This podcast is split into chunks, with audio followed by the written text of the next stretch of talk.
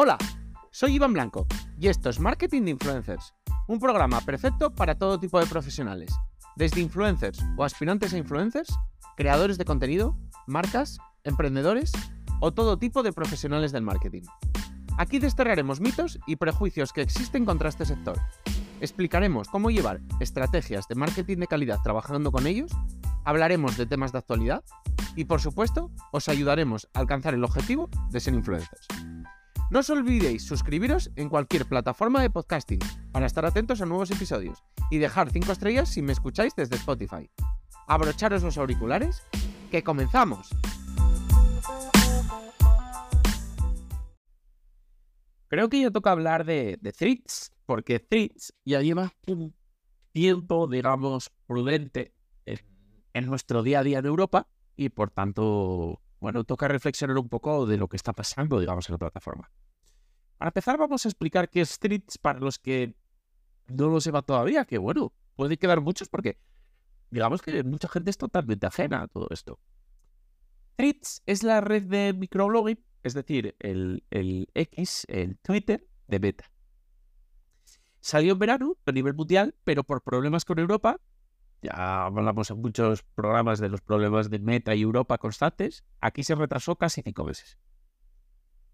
Threads se conecta automáticamente con tu Instagram si lo deseas. Te copia la bio, la foto y mantienes los seguidores y los seguidores que tenías o tienes en Instagram. Si también están en Threads, claro. Pero además te los deja preseguidos. Es decir, si alguien no está en Threads, pero tú le sigues, si se hace Threads, le empiezas a seguir. Por lo que, digamos que es la primera red en la que empiezas con una base de seguidores. Yo creo que sí que no ha pasado nunca. Es decir, tu primer día en esa red social tienes cientos, miles, etcétera, etcétera, de seguidores, dependiendo de, tu, de tu nivel o de tu repercusión o de tu tamaño dentro de esto.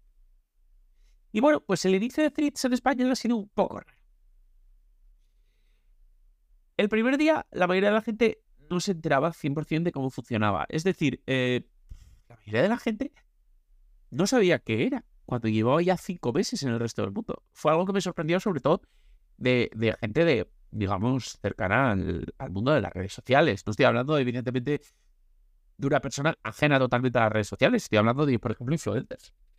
Un influencer no sepa qué es Streets cuando lleva cinco meses en el resto de Europa y bueno, debería haber tenido un ojo puesto en ello, estar preparado para el lanzamiento, etcétera, etcétera. Me parece sorprendente o habla mal de, de ese influencer en teoría de, bueno, pues de su trabajo o, de, del nivel de profesionalidad que aplica su trabajo. Le veo un poco pues fuera. Y bueno, pues, ¿qué veíamos también? Pues que los Instagramers eran los que tenían muchísimos seguidores y, digamos, conservaban esos privilegios en la nueva red social, pero no les resultaba tan fácil, eh, digamos, hacerse notar en threads. ¿Por qué? Porque, digamos que no están acostumbrados, muchos de ellos, al, al contenido por escrito. Es decir, los influencers de Instagram están muy habituados a subir fotos, a subir vídeos, pero no están tan habituados a, a expresarse más por escrito. Entonces, se les veía un poco verdes o un poco oxidados en cuanto a esto.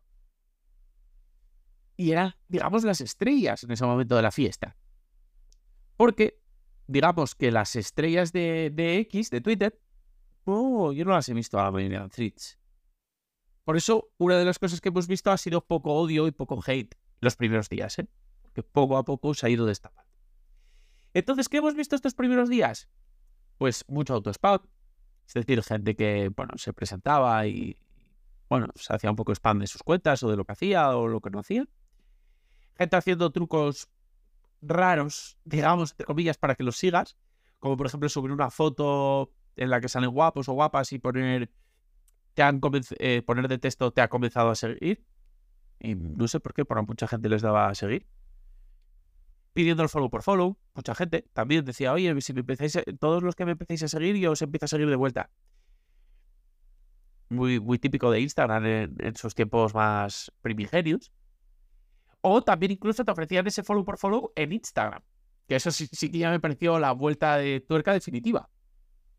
¿Qué veíamos también? Pues muchos refritos de chistes o de bromas de, de, de X, de, de, Twitter. Al final, la, porque las plataformas son muy similares. Entonces, bueno, mucha gente probaba el contenido que funciona en, X o en Twitter, en, en Threads, para ver si iba a tener la misma repercusión. Y también han nacido varios threads. Uno de ellos fue el primero, era cuando aparecías en la plataforma, pedirle al algoritmo en, en, un, en, un hilo, que es como se llaman en threads los, los posts. Bueno, posts, cuando escribes varios, ahí forma, ya digamos haces el hilo. Pero bueno, de pedir, eh, decirle, pues mira, me interesa, yo qué sé, nutrición, ejercicio, eh, fitness, etcétera, etcétera. Escribías como las cosas que te interesaban para que, digamos, encontrarte más de ese tipo de contenido. Y también hubo otro trend que era el de todo el mundo decía que si mantenías pulsado en el botón de compartir, bueno, te salían más opciones de compartir que si solo pulsabas una vez, bueno, una tontería, la verdad. Y poco más, pues esos fueron un poco los inicios. ¿Y qué estoy yo viendo ahora? Pero claro, aquí vuelvo a decir una cosa que es muy importante en todas las redes sociales, Claro, yo, mi algoritmo, pues me enseña lo que sabe que me puede llegar a gustar. Entonces, yo he visto a muchos influencers hablar de influencer marketing. O a personas relacionadas con el influencer marketing, pues hablar de colaboraciones, de buenas prácticas, de qué hay que hacer para crecer en redes sociales, cosas así, que me ha parecido muy curioso porque nunca había visto a los influencers, digamos, hablar de su trabajo en, en una red social, tanto. Y bueno, pues eso es un poco el, el giro de tuerca que sí que no me esperaba y vi bastante. Y bueno, pues sí que he empezado ya a ver más polémicas. Ya he empezado a ver más quejas, más hate. Porque bueno, al final, pues la gente empezado de muy buen rollo, pero poco a poco todo se va deteriorando. Y poco más. Al final creo que es una red social que todavía se está buscando, ya que todavía no sabemos hacia dónde quiere ir. Yo creo que eso lo va a decidir la gente. No sé si serán las nuevas historias, si será el nuevo Instagram, si será una combinación de Instagram, porque al final puedes subir vídeos y fotos, pero dándole más importancia al texto, si querrá hacer la competencia a X, si será una alternativa a X distinta, no lo sé. Eso sí, por ahora es muy fácil, digamos, destacar, ya que la mayoría de la gente, digamos, no crea contenido o crea contenido con muy poco tirón y no le pone mucho tiempo. Con lo que si eres constante y original y estás al tanto un poco de lo que pasa, puedes crecer muy rápido. Es decir, yo ya he visto a gente que ha crecido muy rápido en Threads. Porque además, digamos que por ahora el follow es barato. Es decir, en Instagram ya nos cuesta dar el follow. Como en cualquier red, cuando ya nos masificamos de creadores y de gente que no conocemos de nada y estamos hartos, digamos. Y más, nos da pereza limpiar eso.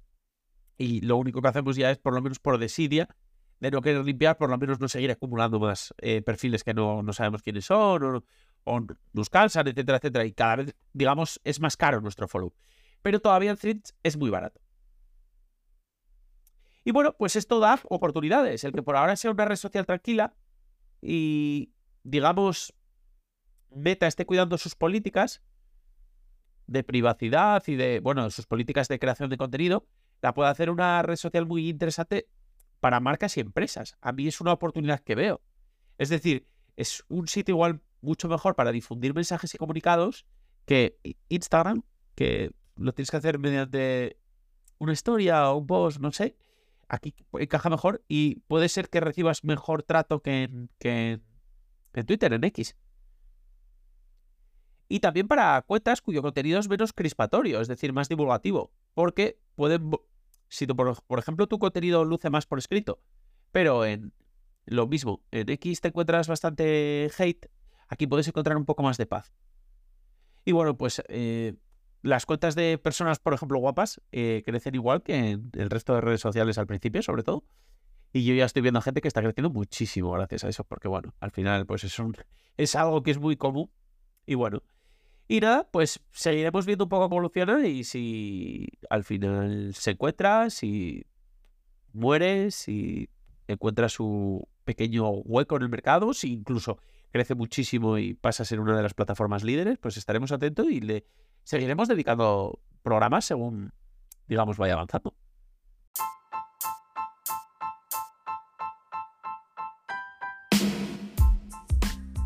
Y hasta aquí ha llegado el episodio. Compártelo si crees que puede resultarle útil a alguien. Me ayudarás mucho y espero que también a la otra persona.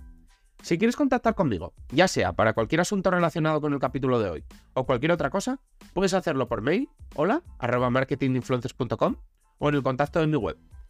Y además, si quieres contratar mis servicios, ya seas influencer o negocio, leer los artículos del blog o suscribirte a la newsletter con extras y contenido exclusivo, pásate por la web marketinginfluencers.com. Tienes todos los enlaces en el texto del episodio, junto con mis redes sociales y las del proyecto. Nos vemos en el próximo episodio. Ya sabéis, todos los días a las 8 de la mañana, de lunes a viernes. Nada más. Adiós.